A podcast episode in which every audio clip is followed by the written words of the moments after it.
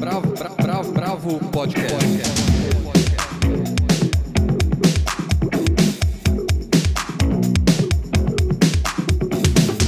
Olá, bem-vindos ao podcast da Bravo. Eu sou Guilherme Werneck e à distância, mas bem pertinho, estão comigo Helena Bagnoli, Almir de Freitas, Andrei Reina e Paula Carvalho. Hoje a gente começa com uma notícia quente. O Andrei Reina acompanhou a votação que aconteceu ontem no Senado e que aprovou a Lei de Emergência Cultural, que agora segue para a sanção presidencial. E conversa com a deputada federal Jandira Fegali, relatora do projeto de lei na Câmara. Depois, lembramos o monumental artista Cristo, falecido no fim do mês, com um belo depoimento do curador Marcelo Dantas. Na sequência, o Almir de Freitas apresenta o livro de contos Anotações de um Jovem Médico, de Mikhail Bulgakov, e eu entrevisto o Maurício Talhari para conversar sobre o disco solitário que ele lançou durante a pandemia, Mao 2, Falta de Estudo número 1. Ainda no universo musical, Paula Carvalho conversa com a professora e pesquisadora Daniela Vieira dos Santos sobre os protestos da indústria da música após o assassinato cruel de George Floyd pela polícia nos Estados Unidos. Na sequência, Helena entrevista Gilberto Pascoal para falar do Sesc Digital, plataforma que leva para a internet o acervo do Sesc de São Paulo. Mas como nem tudo é notícia boa como essa, o Andrei conversou com Ana Paula Souza sobre o futuro incerto da Cinemateca brasileira. Terminamos com Helena prestando uma homenagem à atriz Maria Alice Vergueiro, que morreu aos 85 anos. Pode dar um tapa na pantera que o podcast da Bravo está começando. Bravo, bravo, bravo, bravo. Andrei, como foi a votação da Lei de Emergência Cultural no Senado e o que ela representa para a classe artística? Fala Guilherme, tudo bem? Estou é, gravando aqui quinta-feira no início da noite e o Senado acabou de aprovar a Lei de Emergência Cultural, batizada de Lei Aldir Blanc, por, por unanimidade. Essa lei é muito importante né, para o setor da cultura que até agora está um pouco se virando né, com o que tem desde o início da quarentena, do isolamento da pandemia. E essa lei, se for se passar agora pela sanção do presidente Jair Bolsonaro, vamos aguardar. Ela vai prever um auxílio para trabalhadores informais do setor, no mesmo valor do auxílio emergencial, além de ajuda para espaços de cultura e a elaboração de editais de fomento. Para conhecer melhor a lei, a gente ouviu a Jandira Fegali, deputada federal do PCdoB, que foi relatora desse PL lá na Câmara. Ela contou um pouco para a gente sobre quais são os objetivos dessa lei e qual foi a articulação feita para que ela fosse criada. Vamos ouvi-la. Todas as linguagens é, culturais tiveram nos decretos de prefeitos e governadores uma paralisia imediata do seu, do seu trabalho. Veja que os primeiros é, locais a serem fechados foram os teatros, os cinemas, os bares, os restaurantes, os próprios fluxos é, de vias públicas, onde é, a arte se apresenta. Né? E veja que não apenas é, nesses locais, mas se nós olhamos a possibilidade de venda dos, dos ceramistas, dos artesãos, das feiras de artesanato, as escolas de dança, é, as oficinas, os pontos e pontões de cultura, todos esses segmentos, as rodas de samba, as rodas de rima, os bailes de periferia, esse segmento vive de juntar pessoas, de juntar de aglutinar cidadãs e cidadãos para que a arte possa ser exposta, possa ser inclusive consumida é, com os produtos é, que são é, construídos e produzidos. Portanto, é, foi o setor que primeiramente teve impacto e será é, o último a retornar à normalidade. Mesmo que ainda retorne esse ano, é, voltará dentro dos espaços fechados com gradualidade, ou seja, percentualmente ocupado. Né? 30%, 40% não será totalmente ocupado.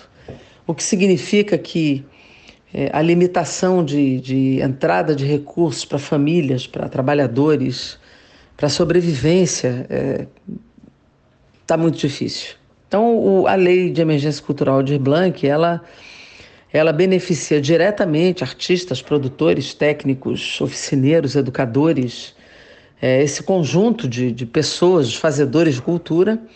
Também beneficia é, os espaços culturais independentes, micro pequenas produtoras, instituições culturais. E esses espaços darão contrapartidas à sociedade é, nas escolas públicas, nas vias públicas, nos espaços públicos, é, em planos combinados com gestores culturais locais. Né? Também tem uma linha de fomento via editais, chamadas públicas, prêmios ou aquisição de ativos, que podem ser ingressos antecipadamente comprados, livros ou produções antecipadamente compradas para apresentação posterior. Também tem linha de financiamento bancária, que está aberta em condições especiais é, para pagamento. E também ela amplia o prazo para editais ou captação de lei Rouanet que já tenha sido feita, que precise aplicar recursos ou prestar contas.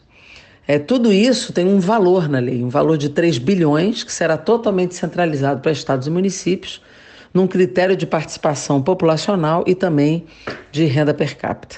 Esse projeto foi articulado e construído não por 20 deputados, mas por 42 deputados que assinaram seis projetos de lei, que foram apensados, eu relatei os seis, e essa lei se constitui numa lei nova, porque teve a contribuição não só dos parlamentares, mas de um belíssimo processo construído nacionalmente por essas estradas é, virtuais. Nós fizemos muitas reuniões nacionais que envolveu esse Brasil profundo dos fazedores de cultura, também gestores estaduais e municipais, prefeitos, governadores, e que, num processo muito rico, é, contribuíram para a formulação desse texto, né, que foi virando é, uma nova lei no decorrer, e essa nova lei, que foi o meu substitutivo, que foi batizado Aldir Blanc, foi uma proposta de homenagem que eu fiz na, na formulação do meu voto, é, essa lei foi aprovada, é, foi uma amplíssima e, e, densa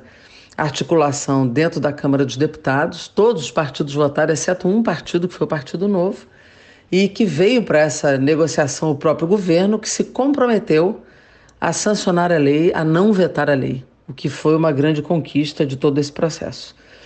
É, votada no Senado, essa lei segue é, para sanção. Espero, sinceramente, que o governo cumpra é, o acordo que fez publicamente da tribuna da Câmara dos Deputados, né, e cumprida essa, esse compromisso, obviamente que todo o setor cultural manterá sua mobilização até a sanção da lei, né, e depois também é, aguardará e, e mobilizado a edição da medida provisória com o crédito de 3 bilhões, né, porque aprovada a lei, sancionada a lei, virá o crédito por medida provisória. Depois da, da emenda constitucional 106, os créditos virão por medida provisória de 3 bilhões.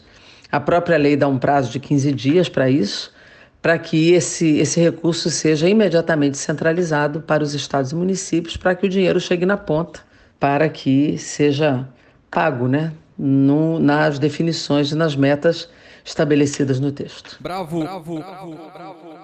Agora vamos para as artes visuais com a Helena Bagnoli. Morreu esta semana, no dia 31 de maio, o artista plástico nascido na Bulgária, Cristo Vladimirov, que era conhecido como Cristo, e que, junto com a sua mulher, a também artista Jean-Claude Denat, foi um dos nomes mais importantes da arte conceitual no século XX. O Cristo foi um expoente da arte efêmera e as suas obras eram feitas em site específico. Levavam anos, às vezes, para ser realizadas e muitas delas duravam apenas alguns dias, como é a natureza dessa arte. As suas criações aconteciam em espaços públicos, envolvendo grandes monumentos que ele embrulhava com tecidos como ele fez com a Pont Neuf, em Paris, ou com a sede do parlamento alemão em Berlim. O último projeto de Cristo era embalar o Arco do Triunfo em Paris, que foi anunciado como um dos eventos mais espetaculares do outono, mas teve que ser adiado por um ano devido à pandemia do coronavírus. Parece que o projeto segue em frente. E para falar um pouco desse artista genial, nós convidamos o curador Marcelo Dantas. Cristo foi talvez um dos mais revolucionários artistas da segunda metade do século XX.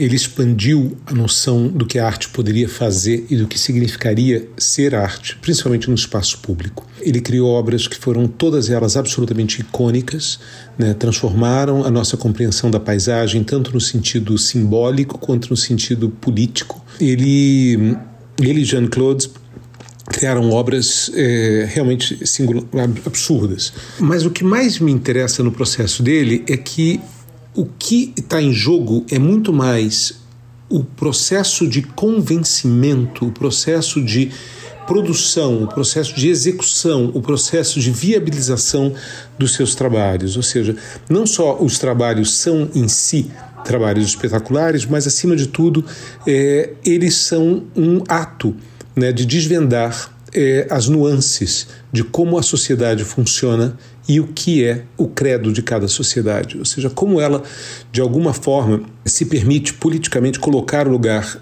simbólico da arte, como a gente lidar com a política, com as autoridades, com as autorizações, com o meio ambiente, com a tecnologia, com a liberdade de expressão. Todas essas coisas foram questionadas no processo de criação das obras, sejam de Island, seja do Reichstag, seja da Pont Neuf, seja do Central Park, seja mais recentemente na ilha na Itália. Todos esses trabalhos, eles foram testando os limites né, da borda de fricção entre a sociedade contemporânea e, ao mesmo tempo, o papel da arte dentro dessa sociedade. Isso foi fundamental. Ele se distanciou completamente de qualquer estrutura de marketing, ele se distanciou completamente de qualquer estrutura institucional. Ele criou um método de, de, de realização muito pessoal, que era viabilizado com os próprios recursos, que era viabilizado com, a, com os próprios projetos e atingiu níveis de popularidade simplesmente nunca antes vistos. O Cristo trouxe né, para o cidadão comum uma discussão do que é e do que pode ser arte. Ele vai ser lembrado para todo sempre como um dos artistas mais transformadores do papel da arte dentro da sociedade. E ao mesmo tempo ele foi um líbero né, de liberdade, de criatividade, de capacidade de pensar na escala grande, de pensar na escala monumental, de que a arte precisa ter uma voz proporcional né, à escala dos seus tempos. Eu acho que vai fazer uma falta única. Nenhum outro artista pensou com a dimensão que ele pensou e com a escala e com a capacidade de síntese que ele teve. Descanse em paz, Cristo, e vai encontrar com Jeanne-Claude, sua parceira de vida. Bravo, bravo, bravo, bravo. Bom, seguimos agora com Almir de Freitas e a obra do Bulgakov quando jovem. Os primeiros textos de escritores que ficaram famosos mais tarde têm sempre um atrativo especial. Além do interesse literário, são textos que sinalizam a construção de uma narrativa cronológica que eventualmente acaba emprestando sentido à trajetória pessoal do escritor e muitas vezes lançando luz sobre o momento histórico em que viviam. Anotações de um jovem médico é desses casos. Seu autor, o ucraniano Mikhail Bulgakov, nunca conheceu sucesso em vida, mas seu romance Testamento, O Mestre e Margarida, ficou tão popular décadas depois de sua morte a ponto de inspirar a música Sympathy for the Devil, dos Rolling Stones. Não há muito daquela espécie de realismo fantástico à moda russa de O Mestre Margarida em anotações de um jovem médico. A inclinação para o satírico e o cômico, contudo, já pode ser identificada nesse momento em que Bulgakov, recém-formado em medicina em Kiev, o ano é 1916, é enviado para clinicar num fim de mundo congelado da Rússia e lá começar a carreira de escritor. Nas nove narrativas do livro, a trajetória do seu alter ego, o Dr. Bongat, é similar, embora existam diferenças claras nas datas, nomes e circunstâncias, o que mais não se sabe precisamente. O que sabemos é que, no mundo da ficção, o recém-formado Bongat é enviado em 1917 para o vilarejo de Murievo, onde vai se debater contra a própria inexperiência e insegurança no enfrentamento da gelada realidade do interior da Rússia.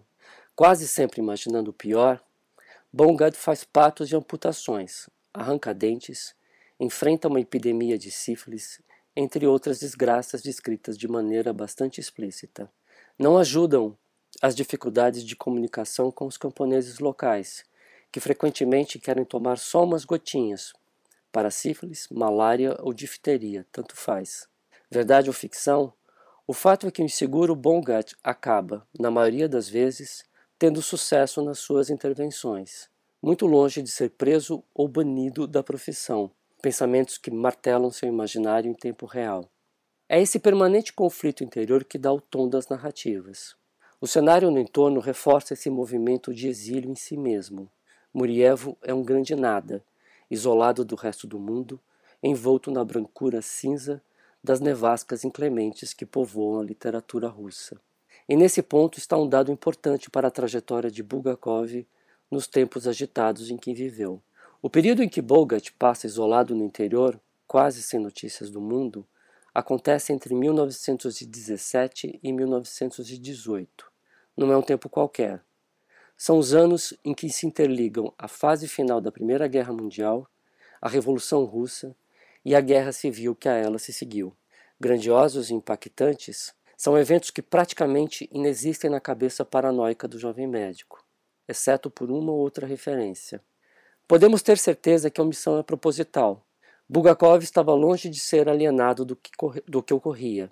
Ele só estava, na perspectiva do regime soviético, do lado errado. Depois de servir como voluntário da Cruz Vermelha na Primeira Guerra Mundial, Bulgakov lutou na Guerra Civil ao lado do Exército Branco, contra os Vermelhos, os bolcheviques. A esse período se seguiram escritos satíricos ou críticos ao regime, o que lhe custou a carreira, no ostracismo em que mergulhou na União Soviética até a década de 60. Os contos intimistas de anotações de um jovem médico acabavam, também, passando por mera expressão dos conflitos pequeno-burgueses. Daí que as narrativas do ciclo saíram publicadas nos anos 20 em revistas médicas, não literárias, voltadas então para a dimensão social da arte, chancelada pelo Estado desde o período pré-stalinista. Essa alienação calculada chega a ser chocante, e por conta dela, muitos especulam se as histórias do ciclo Anotações de um Jovem Médico não contam também com uma carga simbólica e alegórica do período, nos jatos de sangue, na paisagem branca rodeada de lobos, nos caminhos que se confundem, na ignorância dos camponeses, na persistente sensação de estar a caminho do patíbulo. E Bulgakov só não foi ao patíbulo por ter tido a sorte de Stalin ter se tornado um aficionado por sua peça Os Dias de Turbin, inspirada na experiência do escritor ao lado dos brancos na Guerra Civil. Em vez de ser executado, ganhou um emprego público. E só. A sua obra teve de esperar décadas para ser lida pelos russos. Uma última curiosidade: os contos de anotações de um jovem médico foram adaptados faz alguns anos para uma minissérie de oito episódios da Sky Arts. Passou por aqui no Brasil faz algum tempo na Netflix, mas não está mais no catálogo. Daniel Radcliffe, o Harry Potter, é quem faz o papel principal. E para evocar os conflitos expressos nos monólogos interiores de Bongard, a solução dos roteiristas foi inserir um alter ego imaginário, o próprio Bongard mais velho e experiente, este interpretado por John Hamm, o Don Draper de Mad Men. Ficou bom. Anotações de um Jovem Médico foi publicado pela editora 34, uma ótima edição, aliás, tem 216 páginas e custa 54 reais. Bravo, bravo, bravo, bravo. Agora vamos falar um pouquinho de música. Isolado em casa, por conta da pandemia, o Maurício Talhari, um dos fundadores do estúdio da gravadora YB, que é uma das maiores forças do mercado de música independente de São Paulo, lançou o disco Mao 2, Falta de Estudo número 1.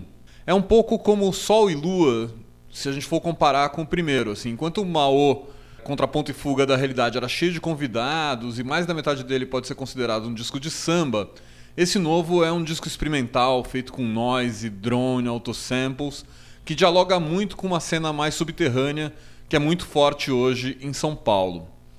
É um disco que acontece num momento singular da YB. Depois de 20 anos no mítico estúdio da Vila Madalena, eles se mudaram para um estúdio no Pacaembu, mas mal conseguiram usar a nova casa, porque veio a pandemia e cada um foi trabalhar do seu canto.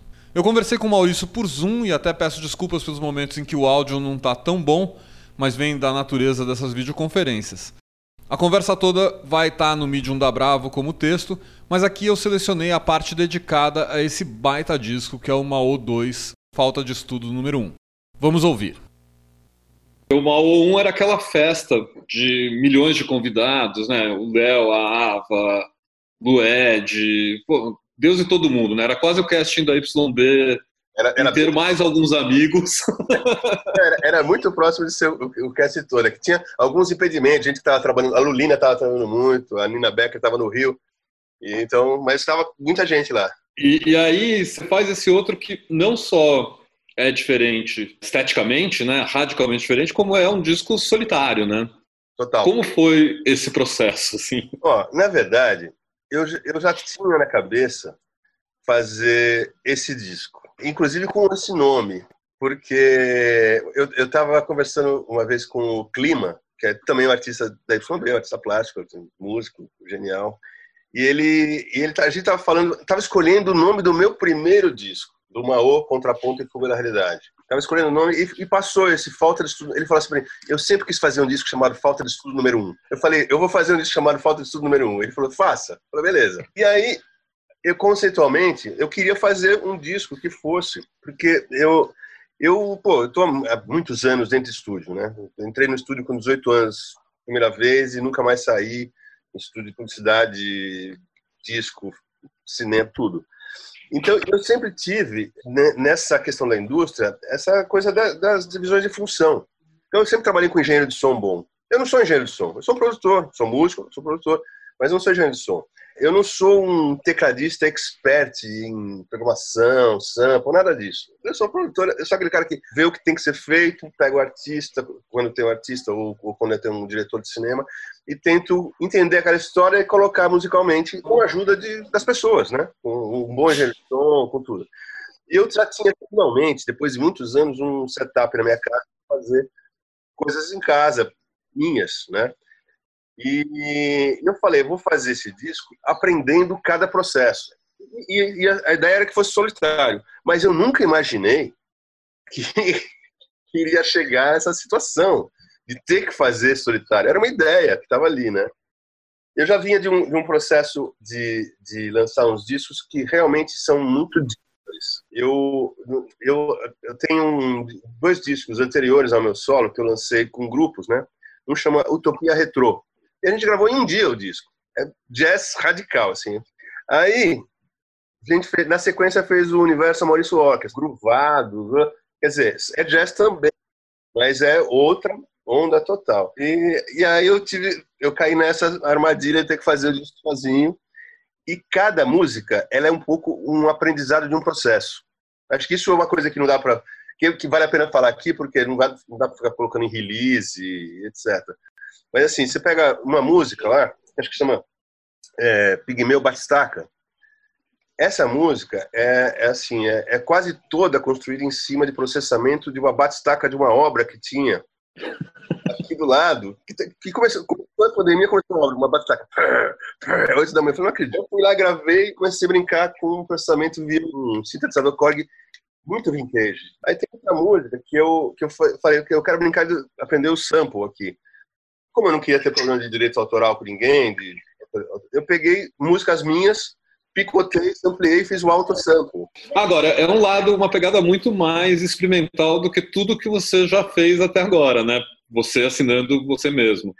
Sim. Vai estrear, por exemplo, agora, dia 10 de julho, uma série na Netflix chamada Reality Z, que é uma série de zumbi que se passa no Rio de Janeiro. E eu fiz a trilha. Cara, perto da, dessa trilha, esse meu disco é pop, entendeu? é muito pop.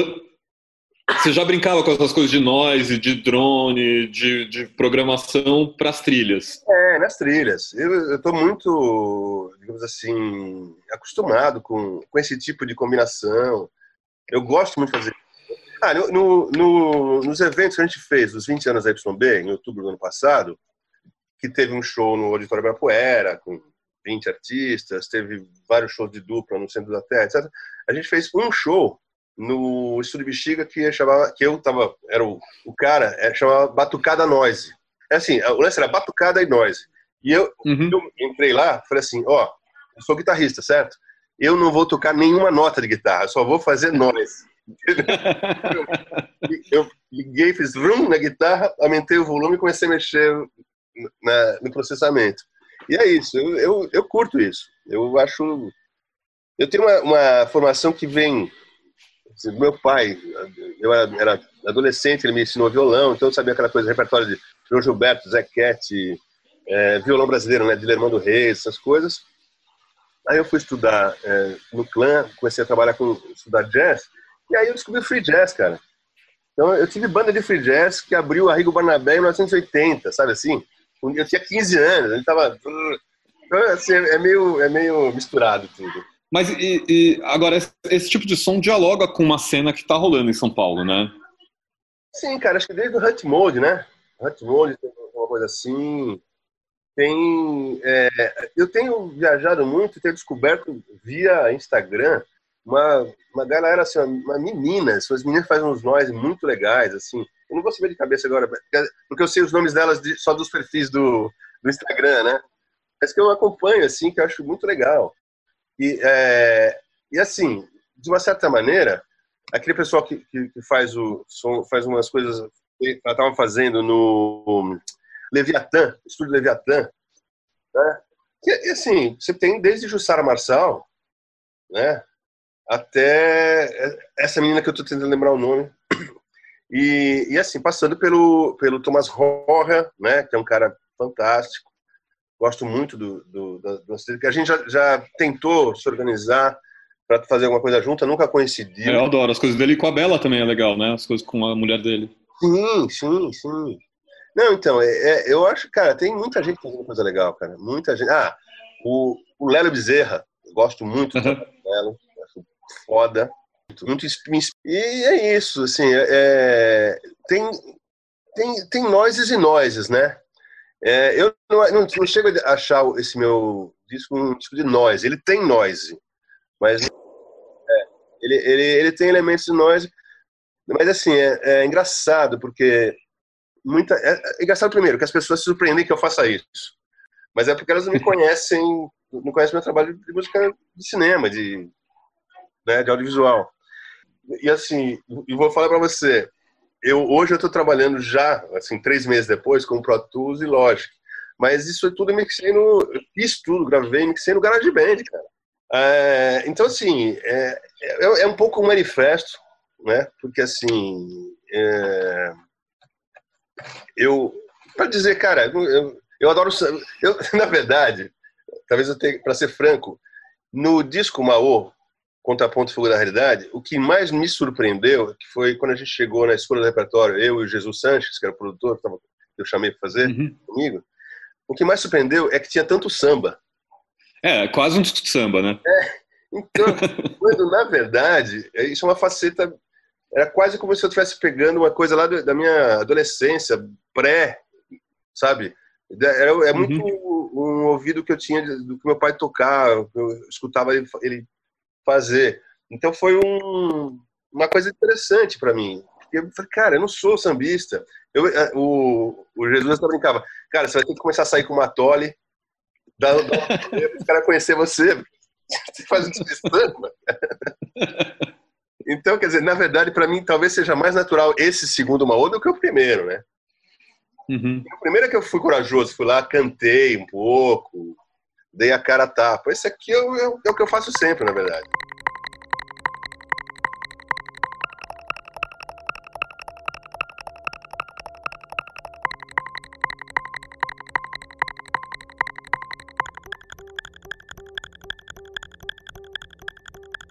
Bravo, bravo, bravo, bravo.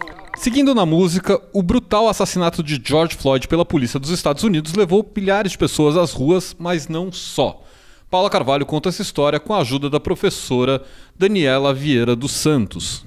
Muitos de vocês devem ter acompanhado na terça-feira o apagão da indústria cultural americana, né?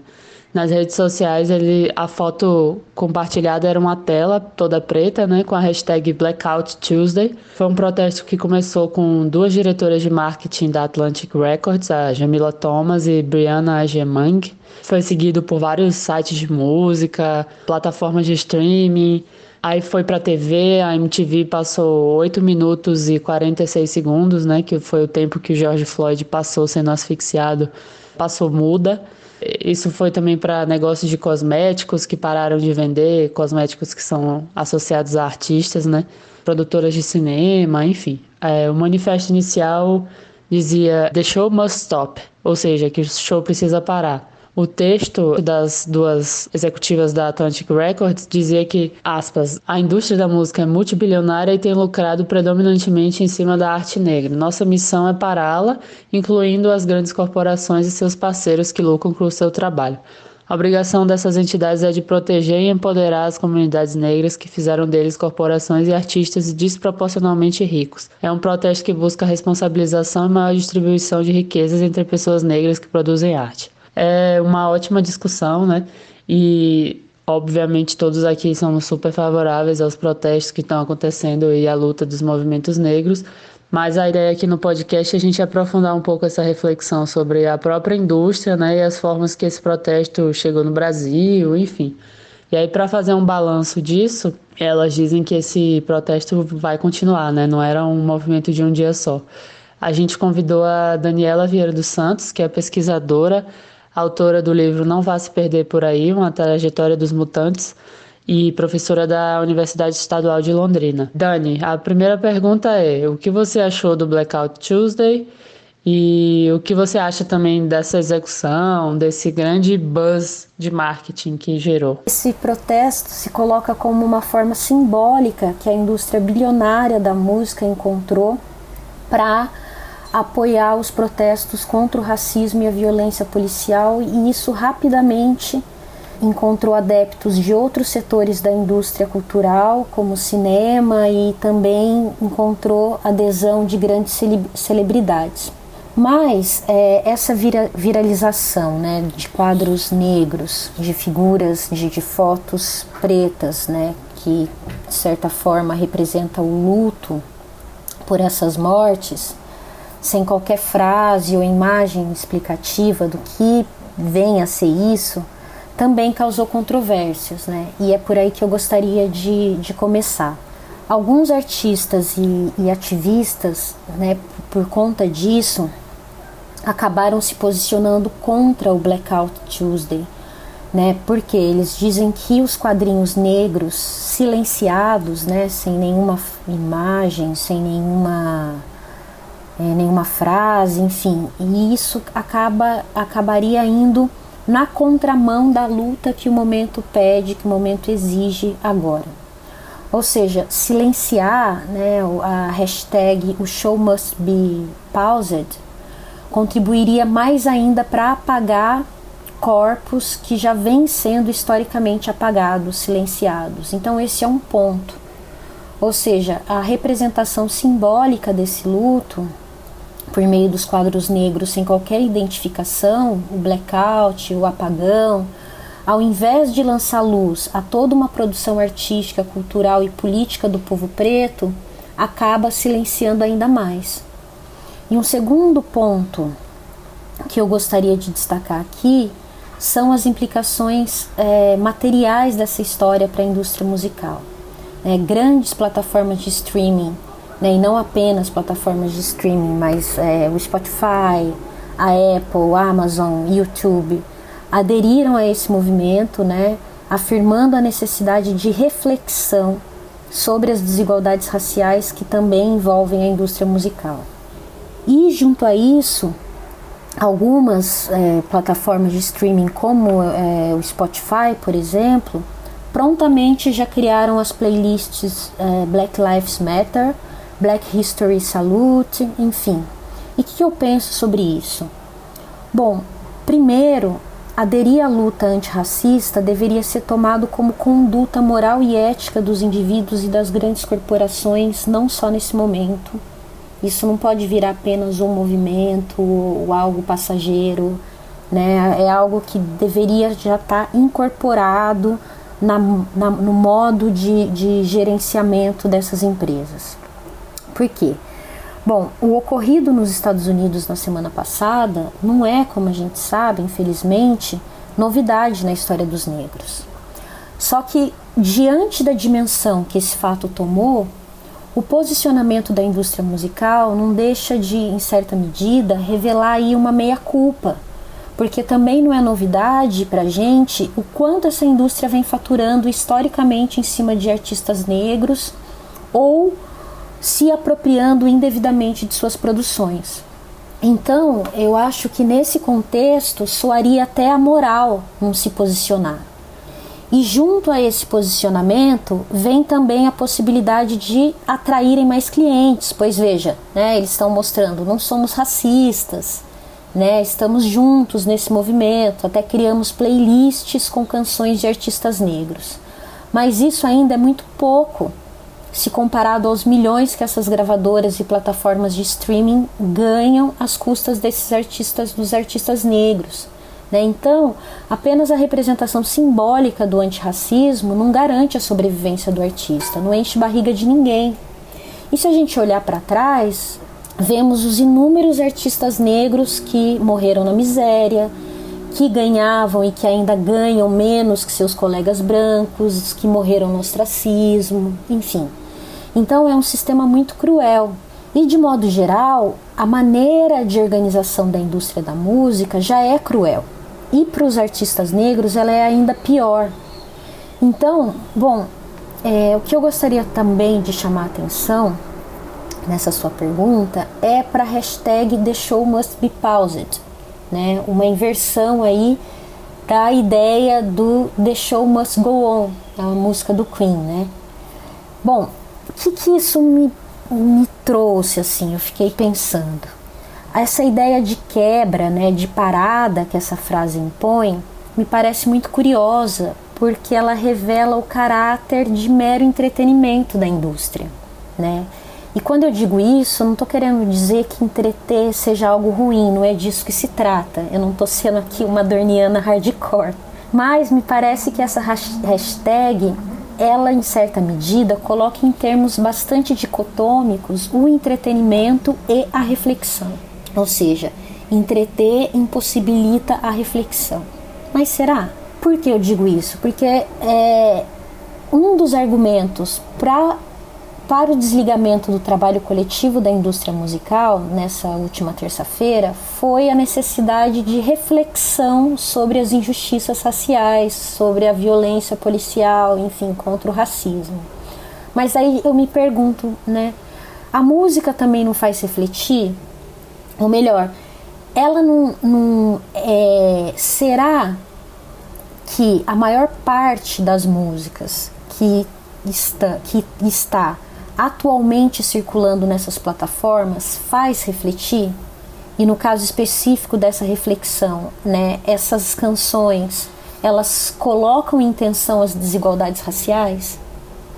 Então, esse apagão, esse The Show Must Be Paused, não denunciaria, ainda que inconscientemente, o mero espetáculo da indústria musical?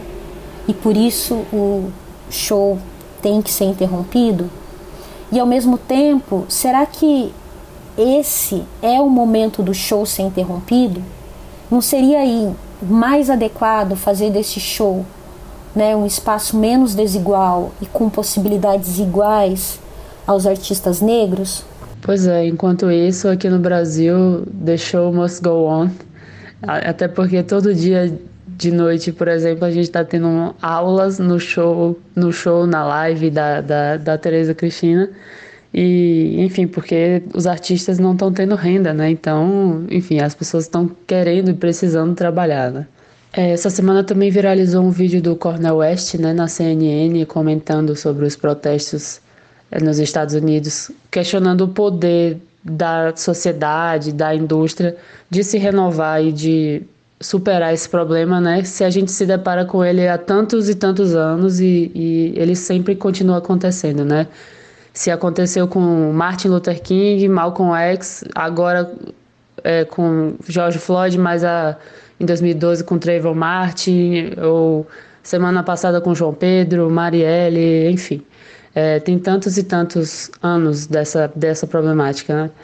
E esse protesto de agora ele é puxado por agentes de grandes gravadoras e obviamente gera repercussão porque lidou com gente muito, muito grande, né?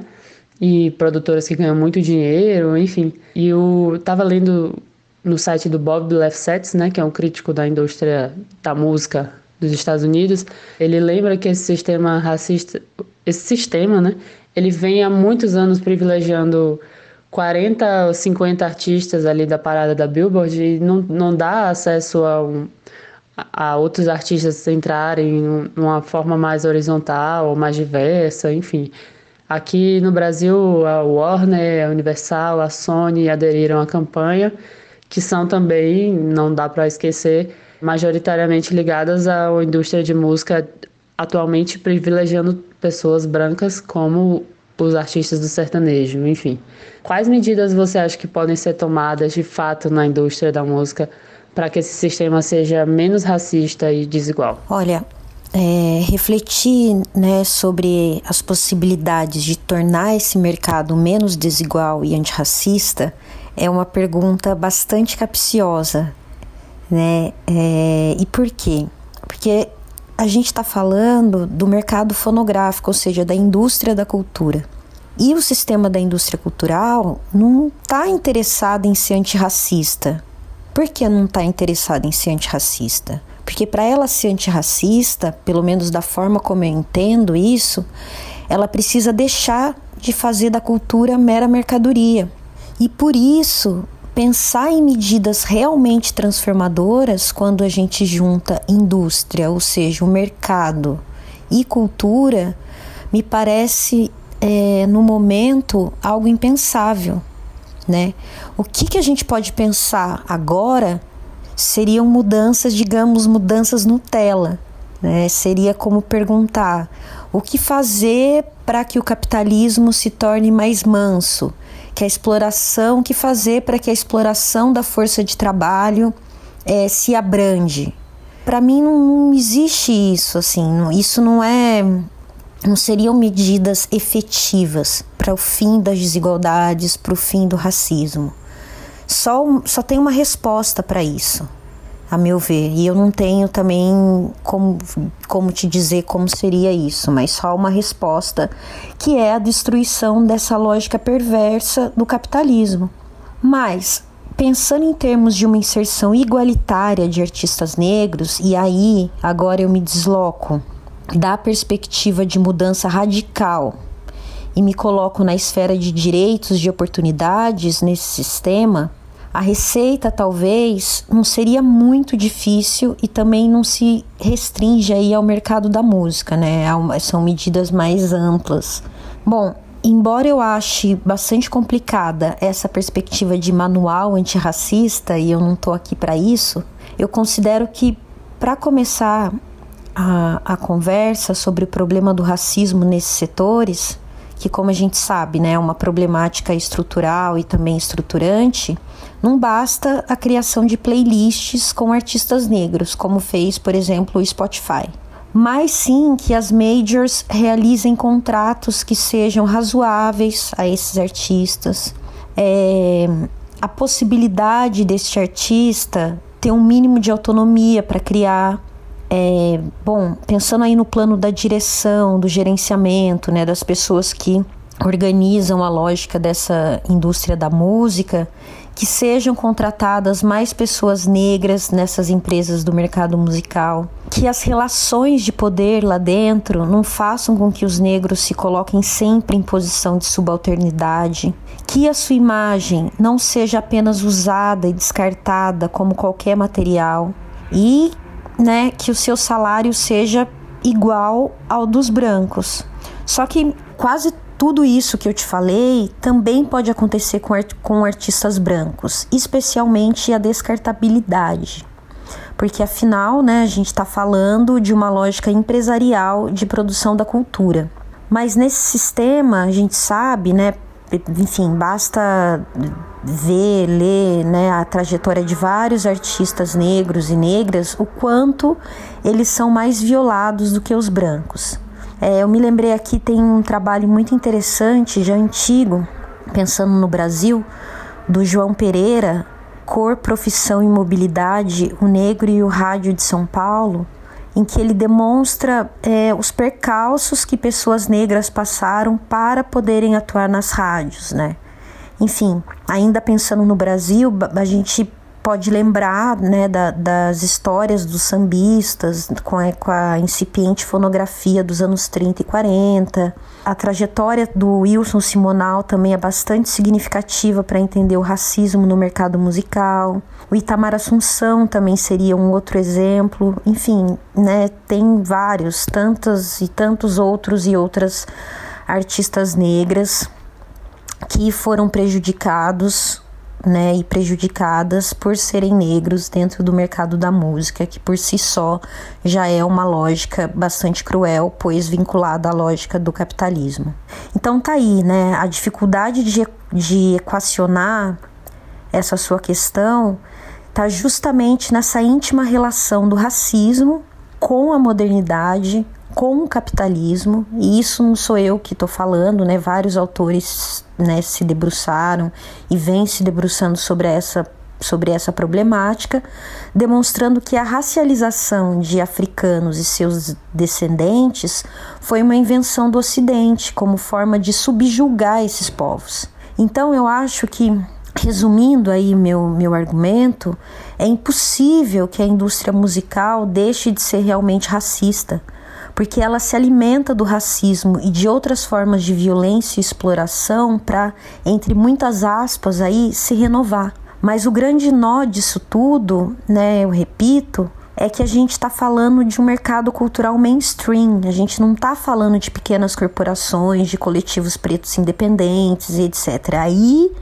a resposta seria outra. Mas como a gente está falando das majors, de empresas que detêm a, hegemonia no mercado fonográfico, né, cujo fim último é o lucro e não a pessoa, não o artista, né? E se não é a pessoa, fica bem mais complicado quando a gente pensa que aqueles que detêm os, os privilégios da raça, no caso os brancos, né, para eles essa indústria já é severa. Imagina para os negros, né, cuja luta pela humanização perpassa séculos. Então, por tudo isso, eu não acredito em medidas paliativas de amenização das desigualdades e do racismo.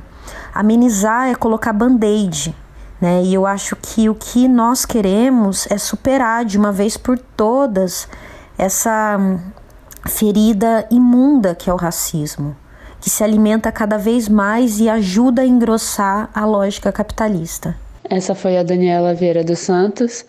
É, não é à toa que a gente está discutindo isso. É, ela pesquisa isso há muito tempo, já fez doutorado sobre Chico e Caetano, pós-doc sobre o rap em São Paulo. Eu também pesquiso isso, óbvio, estou numa, tô numa um estágio bem anterior. Acabei de terminar o mestrado só, mas eu achei legal ela ter lembrado do livro do João Batista Borges Pereira, o Co-Profissão e Mobilidade, porque é um livro que ilumina bem uma questão que eu acho que é central nesse, nessa discussão.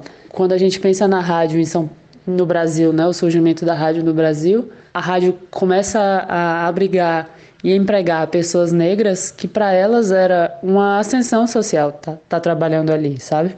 Enquanto as pessoas brancas achavam o rádio, enfim, problemático porque era muito popular e popularesco, muito vulgar. Então, quando essa discussão chega no Brasil, né, ela chega também acompanhada dessa, dessa questão prática e, e econômica, né, para boa parte dos artistas negros brasileiros é, ter uma profissão ligada à música era antes também ter uma profissão, né?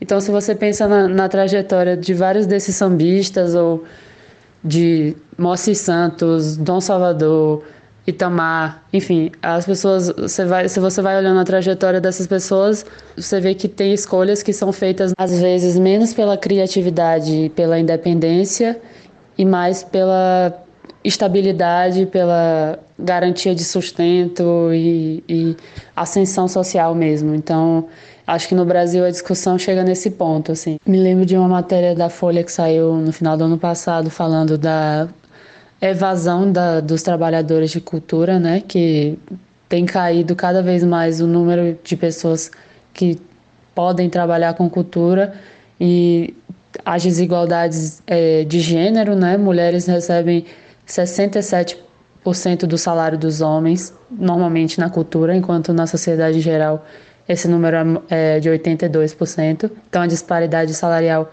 é maior na cultura e não tem dados sobre é, raça, mas eu imagino que isso se reproduza em questões raciais, especialmente no caso de mulheres negras trabalhando na cultura, né? Então, eu acho que a discussão no Brasil vai mais ou menos por aí. Falamos bastante, enfim, essa discussão daria vários podcasts. Bravo, bravo, bravo, bravo. Agora um pouco de notícia boa. Vamos falar do acervo do Sesc Digital, que está em versão beta e recheado de tesouros. Conta pra gente, Helena.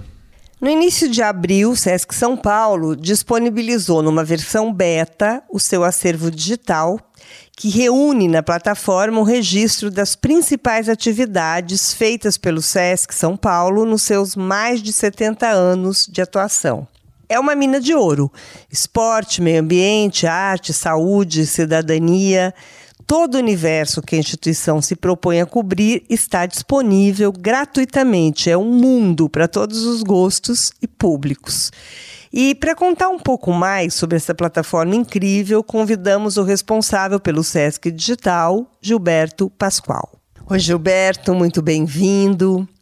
Bom, para começar, eu queria que você contasse para gente desde quando que o SESC Digital está sendo gestado. Olá, Helena tudo bem? Bom falar com você. Olha, dá para a gente dizer que o Sesc Digital vem sendo gestado desde meados dos anos 90, que foi quando o Sesc criou o seu primeiro site. Né? Já naquele momento, no começo da internet comercial no Brasil, já havia esse desejo da, da instituição de ter o, o que se pensava como uma unidade virtual, quer dizer, um espaço na internet onde você pudesse fruir tudo aquilo que você tem nas unidades presenciais do SESC, né? Então, todo o trabalho desde da, da, da cultura especificamente, das artes, mas também esporte, é, lazer em geral, saúde, enfim. Então, desde esse período e de lá para cá, muita coisa digital tem sido produzida né, no SESC.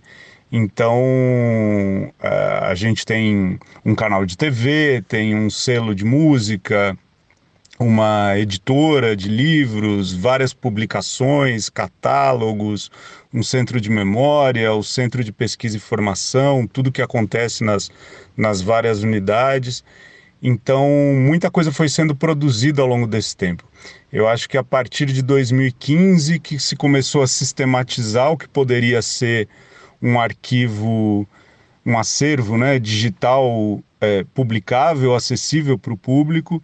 A gente começou esse trabalho de organização de tudo que tinha, pensar em formatos, em tecnologias, para chegar nessa versão do Sesc Digital que a gente colocou agora mais recentemente no ar. Vocês estavam prontos para lançar a plataforma nesse momento? Como é que foi essa decisão? Olha, a gente já estava com a plataforma de cursos online praticamente pronta, né? Tanto que foi a primeira que a gente colocou no ar, a primeira parte. É, mas o trabalho do acervo digital também já estava bastante desenvolvido. A gente acabou colocando essa versão beta no ar, né, do Sesc Digital, é, que está sendo atualizada constantemente, tanto do ponto de vista técnico quanto do ponto de vista de incremento do acervo. Né? Sempre tem arquivos novos que a gente está subindo para a plataforma. Claro que essa questão da, da pandemia, do distanciamento social, fez com que a gente acelerasse o, o processo para oferecer para as pessoas em casa o máximo possível daquilo que o SESC faz, daquilo que é a missão da instituição, né?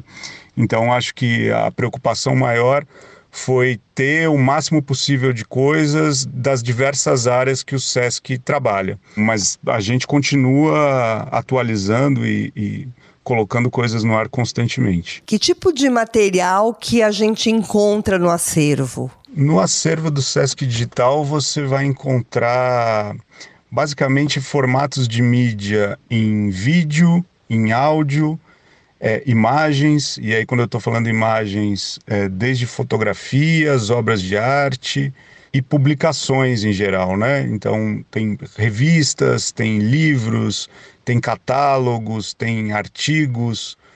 E é um acervo que é parte do acervo do SESC. O, SESC é uma instituição de mais de 70 anos, tem muita coisa produzida. É, então, parte desse acervo está lá. Você vai encontrar de tudo, né? Então, tem música, tem muito show, é, entrevistas, documentários. Você tem na linguagem de teatro muita coisa, também de registros artísticos mas material de mediação, bate-papo, você tem muita coisa do acervo do Sesc TV, obras de arte do acervo do Sesc, muita coisa editorial, todo o acervo da revista E, das demais publicações do Sesc sobre o trabalho com terceira idade, né, o trabalho social com idosos, você tem os cadernos Sesc de cidadania, muita coisa do acervo audiovisual produzido pela instituição, coisas de esporte, coisas de turismo social. E a ideia é que se tenha também, além dos materiais históricos, produções já nativas digitais, né? coisas voltadas é, especificamente para o digital, para além de registros, né? De, de coisas que acontecem nas unidades presencialmente, mas coisas que já sejam pensadas para essa unidade digital. Então a gente começa agora com um trabalho de cinema, por exemplo, né? É, mas tem mais coisa interessante por vir, além dos cursos de EAD que já estão no ar e que vem bastante coisa a mais, né? Então a gente tem curso sobre o envelhecimento, curso de viola caipira com o Ivan Vilela, quadrinhos, mas vem mais coisa por aí também. E o acesso, como é? Só se inscrever e entrar? O acesso ao Sesc Digital ele é totalmente gratuito e livre, né? É, a única demanda de algum cadastro que você precisa fazer é para os cursos online mesmo, né? Então, tem um registro mínimo que você precisa fazer para ter o acompanhamento ali do, do seu curso, né? Os materiais didáticos que acompanham, é, de suporte e tal, né? Mas fora isso, o acesso é gratuito, é, qualquer lugar, qualquer pessoa, você pode acessar no seu celular, no computador, num tablet, é, sescsp.org.br barra Sesc Digital, você vai ter acesso a tudo isso que a gente está falando. Queria que você indicasse para Bravo três conteúdos que estão ali que você acha imperdível. Três conteúdos imperdíveis?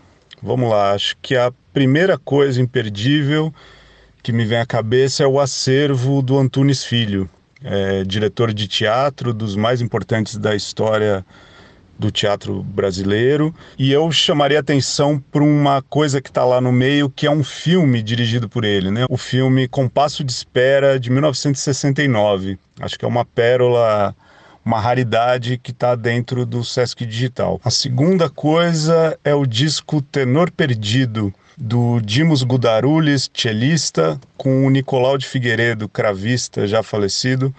Dois grandes músicos fizeram a primeira gravação mundial de um repertório para violoncelo piccolo e cravo.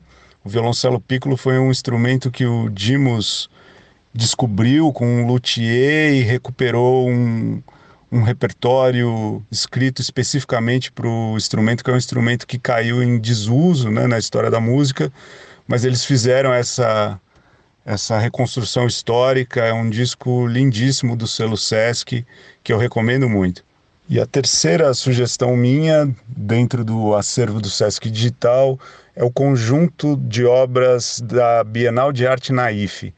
É uma coleção que o Sesc vem constituindo ao longo dos anos no âmbito da, da Bienal, que acontece em Piracicaba.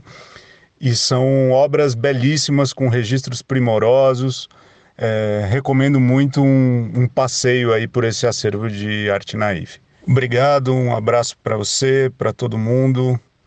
Que fique todo mundo bem. Bom, muito obrigada. E, pessoal, não deixem de acessar o Sesc Digital, porque é realmente um tesouro. Bravo, bravo, bravo, bravo. Desde o início do governo Bolsonaro, o cinema, assim como outros setores culturais, vem sendo duramente impactado pelo desgoverno programático daqueles que têm um projeto de arruinar a cultura nacional. Semana passada foi a vez de apontar as armas contra a Cinemateca Brasileira. O Andrei Reina entrevista a jornalista Ana Paula Souza, que fez doutorado na Unicamp sobre política pública do audiovisual. Vamos à entrevista. Eu queria começar, antes de mais nada, é, para quem esteja ouvindo a gente, que eventualmente não conheça ou só conheça de ouvido, poderia dizer o que, que é a Cinemateca Brasileira e qual a importância dela? Bom, a Cinemateca é um órgão que existe em vários países e é um órgão que, digamos, tem três funções principais: a preservação da memória audiovisual dos países, a, a preservação é guardar essa memória, a restauração. Então, a Cinemateca Brasileira tem um laboratório de restauro muito importante. É um trabalho super específico esse e que ou a gente tem uma cinemateca ou a gente não tem esse trabalho de restauro. E o cinema requer isso, né? Porque os formatos vão mudando muito e às vezes você precisa recuperar aquilo que foi perdido. E por fim, um papel que também seria importante é o da difusão. Então, que seria organizar mostras, tentar ir construindo essa memória coletiva do cinema. Então, a Cinemateca ela tem um depósito enorme com vários filmes e nos seus melhores momentos a Cinemateca também costumava ser um espaço importante de troca de visão de filmes, de debates. Eu li alguns comentários é, no UOL numa matéria sobre a Cinemateca e me chamou muito a atenção várias pessoas dizendo assim, gente, joga isso tudo fora, é só digitalizar. E não é assim. E é importante a gente também ter clareza de que mesmo na era digital, a preservação continua sendo um elemento importantíssimo Basta a gente pensar naquilo que a gente tem nas nossas casas, o quanto algumas coisas não rodam mais, os arquivos digitais eles se deterioram e além disso eles também podem não estar mais aptos a serem vistos. Enfim, a Cinemateca é isso e a Cinemateca brasileira já foi uma das principais do mundo. Apesar dela ser aqui em São Paulo, é importante dizer que essa não é uma instituição paulista ou paulistana, ela é uma instituição nacional. É, Ana Paula, com, com essa notícia que tem circulado, né, de que o governo teria uma proposta de rescindir o contrato com a Fundação Roquete Pinto, que hoje administra né, a Cinemateca, e de talvez que ele teria a ideia até de é, extinguir a Cinemateca, a gente talvez pode dizer que a instituição chegou no momento mais agudo, mais crítico de uma crise, né? Mas num artigo recente na Folha de São Paulo, é, você comenta que essa crise da Cinemateca, ou melhor, a Cinemateca vive uma crise desde pelo menos 2013, né? Você poderia recapitular um pouco como é que a gente chegou nesse ponto que a gente chegou agora? Posso sim. É, Para a gente falar disso, eu vou ter que falar de algumas coisas técnicas da institucionalização da cultura, mas eu acho que é importante porque, no fundo, esse é um drama que quem gosta de cultura tem que entender que ele é constituinte da cultura brasileira. Então, vamos lá. Essa confusão, como você mesmo disse, ela começou em termos administrativos, eu digo essa localizada, tá? Em 2013. Nesse ano, teve início uma crise institucional, que entrou ministro, saiu ministro, acabou o Ministério da Cultura, ela não chegou a ser de fato resolvida. Em 2013, o Tribunal de Contas da União apontou uma série de irregularidades na gestão da Cinemateca. A gestão, nesse momento, era feita pela Sociedade de Amigos da Cinemateca. Essa associação, essa sociedade de amigos, recebia o dinheiro direto do Ministério da Cultura. Não cabe aqui detalhar os problemas, mas eram muitos os problemas administrativos e de ordem financeira. A partir desse relatório do TCU, a Cinemateca ficou, digamos, sob intervenção. E foi um longo processo. A suposta solução para esse impasse ela veio cinco anos depois, em 2018, quando justamente a SERP, que você cita, Fundação, antiga Fundação Roquete Pinto, que é muito ligada à televisão, passou a gerir a Cinemateca. Então, a gente passou até a Cinemateca gerida por uma organização social. Até então, a Cinemateca estava diretamente ligada ao governo federal. O que, que acontece? Por uma dessas maluquices da burocracia, o contrato de gestão foi firmado entre o Ministério da Educação e a ACERP. Então, o Ministério da Cultura saiu da conversa. Por quê? Aí são loucuras do Brasil, né? Já tinha um contrato do Ministério da Educação com essa SERP por causa da TV educativa. Para não fazer um novo contrato, eles colocaram a Cinemateca nesse contrato. Ou seja, de novo, acabou o vínculo da Cinemateca com a área cultural do governo federal. A coisa que já era esquisita teve o tamanho da sua bizarrice revelado quando o ministro da Educação, Weintraub, rompeu o contrato com a SERP. Então, ele rompeu o contrato com a SERP não por causa da Cinemateca, por causa da TV educativa. Mas o que, aconteceu? Acabou o contrato com a SERP, acabaram os repasses para a SERP e, por consequência, a SERP, sem dinheiro para nada, não teve mais como manter a Cinemateca. Desde abril, os funcionários não recebem os salários, nem a conta de luz é paga, porque não tem dinheiro. Então, a, a, a história de como chegamos a esse ponto é essa. Inclusive, essa, essa inundação recente que teve, não sei se foi no início do ano. Uhum, é, foi. Imagino que, em função dessa interrupção dos repasses, fica, fica muito difícil né, de avaliar e recuperar aquele material, não? Muito. É, isso é uma coisa muito triste, né? Tudo que é perdido na Cinemateca ou é perdido para sempre ou requer um enorme investimento porque você restaurar é muito mais caro do que você preservar. Essa falta de dinheiro e, por exemplo, a falta do pagamento da conta de luz, estima-se que a conta de luz da Cinemateca seja de 150 mil reais por mês, porque essa é a natureza da Cinemateca. Então, as coisas precisam ser mantidas numa certa temperatura e tal. A empresa de luz não está cortando a luz da Cinemateca, mas se isso acontecer, você imagina, vai ter um choque térmico, você desliga a geladeira, o depósito é um depósito climatizado, então aí você perde tudo, né? Tem uma série de especificidades. E a gente realmente vive um grande impasse, né? Não sei se você quer que eu continue explicando a questão burocrática, mas o que acontece agora, o governo federal diz que vai devolver a Cinemateca para a esfera federal. Uhum tese, isso não seria uma má decisão. Primeiro, se a gente tivesse um governo que é, tivesse algum apreço pela cultura, não é nem ter algum apreço, se não tivesse ódio já seria alguma coisa. Mas assim, de novo, em tese, tudo bem, a Cinemateca talvez ela deva ser uma instituição ligada ao governo federal, porque a gente já viu também que não funcionou esse modelo de organização social. Só que não é assim para além do problema dos secretários da cultura e do governo federal que temos neste momento, a gente tem um problema de que não existem cargos para a Cinemateca.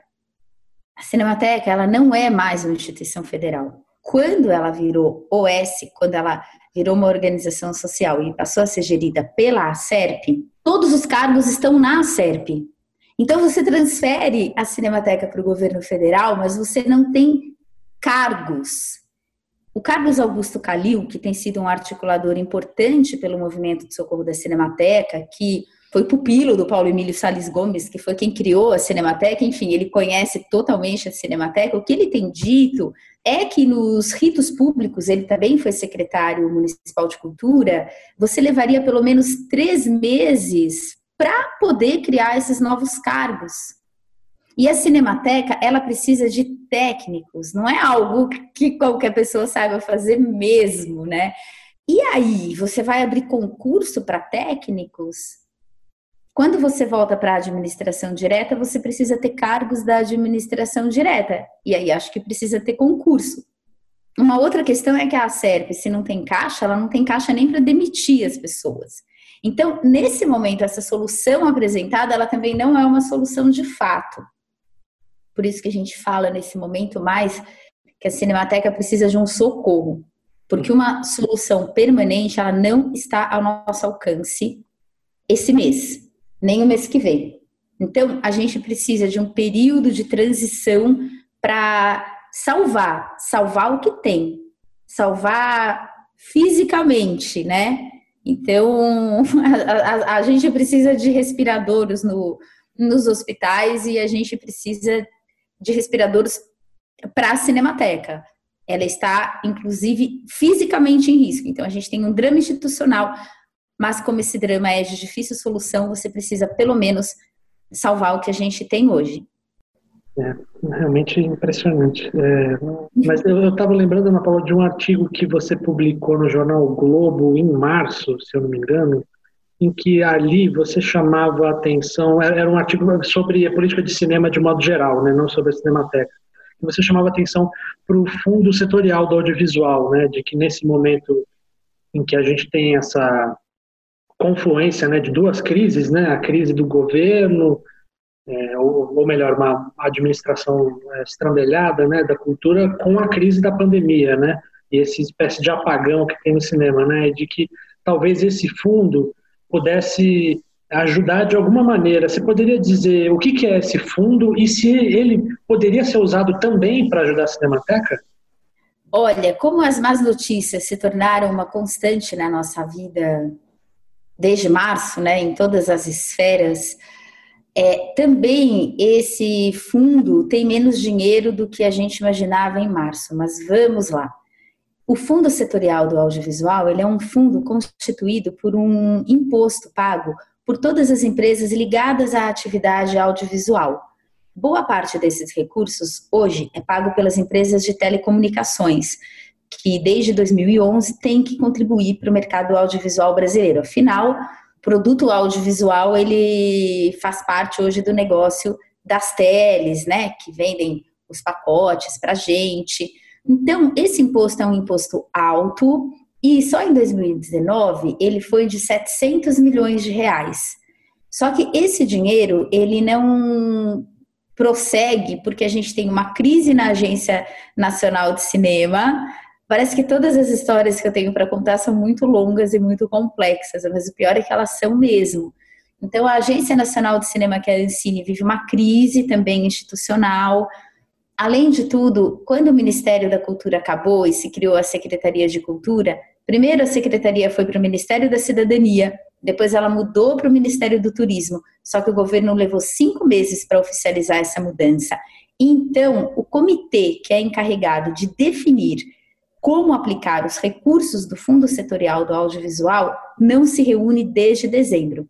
Não se reunia porque não havia um ministro para convocá-lo. Então, sim, é, mesmo que não haja esses 700 milhões que parece que estão comprometidos com alguns débitos anteriores do fundo, nem todos os repasses foram feitos, talvez parte desse dinheiro pudesse ser usado para salvar a Cinemateca, ele pudesse ser usado para a preservação, mas o comitê que cuida disso não se reúne. E além disso, o próprio cinema, na sua cadeia produtiva hoje, vive uma série de dificuldades por esses impasses todos na política audiovisual. Tá certo, Ana Paula. Muito obrigado por, por falar com a gente. Enfim, de, mesmo que não sejam boas notícias, acho que de toda maneira é muito importante para deixar quem gosta da cultura brasileira, do nosso cinema, em alerta, né? O momento é. Eu acho. Eu tenho pensado um pouco nesse momento, né, do quão difícil é a gente falar de dinheiro para a cultura no meio dessa catástrofe que a gente está vivendo. É, eu soube de um edital no Ceará para a cultura que foi criticado pelos médicos. Os médicos não tinham equipamento de proteção. Quando eles viram um edital para a cultura, eles se sentiram aviltados, com razão. Só que também sem razão, porque o dinheiro que ia para esse edital da cultura, ele não seria usado para os equipamentos. Os dinheiros públicos, eles têm determinados carimbos. Então, eles não podem ser usados em qualquer coisa. O dinheiro do Fundo Setorial do Audiovisual, ele não pode ser usado para comprar aparelhos para UTI. Ele só pode ser usado no setor. Então, eu acho que todo mundo que gosta de cultura e que trabalha com isso tem uma batalha também a enfrentar, que é a batalha da conscientização, para a gente entender que, apesar de todos os dramas que a gente vive, a cultura faz parte dele, sabe? E que a sociedade precisa ser sensibilizada. E eu acho que isso faz um pouco parte de uma missão de todos nós que trabalhamos com cultura nesse momento fazer com que o nosso discurso tenha sentido, que não seja apenas um discurso de defesa de algo que parece pertencer a uma bolha, que não é. Mas a gente vive uma situação complexa e a cultura vai ter que mostrar a sua importância e talvez tenha que explicar essas questões que parecem chatas, financeiras e institucionais, para mostrar que não, a cultura não está tirando dinheiro de nenhum lugar. A cultura está só pedindo aquilo que é direito, aquilo que está previsto na Constituição. Sem falar, é claro, de tudo que a cultura contribui para a educação, para a saúde, para a segurança pública, mas essa já é uma questão mais ampla. Bravo, bravo, bravo, bravo. E para terminar, a homenagem de todos nós a Maria Alice Vergueiro, na voz da Helena. Quem ama teatro e gosta de Brecht certamente já assistiu alguma apresentação da atriz Maria Alice Vergueiro, que morreu na última quarta-feira, dia 3 de junho, aos 85 anos. Sua contribuição para o teatro e para a cultura brasileira foi imensa. A divulgação que a Maria Alice fez de Brecht no Brasil foi muito importante. Sem contar a passagem dela por companhias como o Grupo Ornitorrinco, que ela fundou junto com Cacá Rossé e Luiz Galícia na década de 70, e o trabalho que ela fez com o Zé Celso na oficina. Sem falar das encenações magistrais e desbravadoras de Strindberg, Beckett, Lorca e o da Hilst. Enfim, é, tudo isso faz da Maria Alice uma demiurga do teatro contemporâneo. Fica aqui a homenagem da Bravo para essa atriz que deixa um legado gigante. A Maria Alice voltou a ficar conhecida entre os jovens quando, há 14 anos, atuou no vídeo cômico Tapa na Pantera, falando sobre o consumo da maconha e os problemas da memória. Nós encerramos com um trecho da música Balada do Lírio do Inferno, que compõe um disco caseiro que foi feito entre 2006 e 2007 para Maria Alice, com as canções de Brecht que ela trabalhou desde a década de 70. Salve Maria! De um puteiro em Mandelei. Quantas camas tem lá eu não sei. Isto eu chamo de zona pra valer. E tanto esperando sua vez de fuder. Não bobeia, aproveita bem. Todos têm sua vez em Mandelei. Ah, os homens que tem por aqui. Ah, quanto dinheiro tem aqui.